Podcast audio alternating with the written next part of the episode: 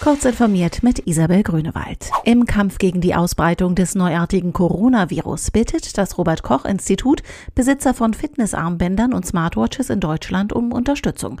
Über die neue App Corona Datenspende können Sie pseudonymisiert Daten an die Gesundheitsbehörde übermitteln lassen, die dort in die Analyse des Infektionsgeschehens einfließen sollen. Zwar können die derart ausgewerteten Geräte keine Erkrankung mit Covid-19 erkennen, aber verschiedene Symptome, die damit in Verbindung gebracht werden. Mit gegenwärtig gegenwärtig diskutierten Apps als möglicher Grundlage für eine Aufhebung der Einschränkungen des öffentlichen Lebens hat die Datenspende nichts zu tun. Vielmehr erhoffen sich die Wissenschaftler, dass durch die Daten in ihrer Gesamtheit mögliche Infektionswege erkannt und beschrieben werden können.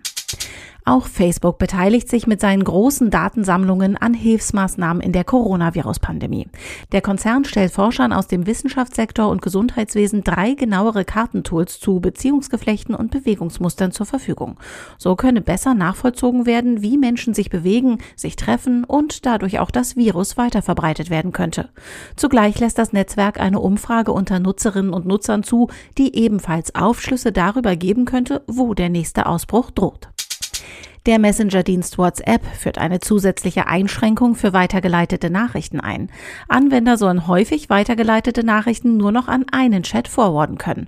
WhatsApp begründet das Vorgehen damit, dass massenhaft weitergeleitete Nachrichten die Verbreitung von Fehlinformationen fördern würden.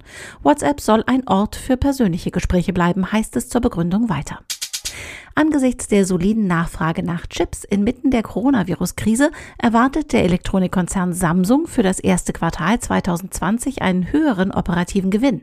Der Gewinn aus den Kerngeschäften werde im Jahresvergleich um 2,7 Prozent auf umgerechnet etwa 4,9 Milliarden Euro steigen, teilte das südkoreanische Unternehmen in seinem Ergebnisausblick mit.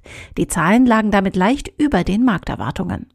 Diese und weitere aktuelle Nachrichten finden Sie ausführlich auf heise.de.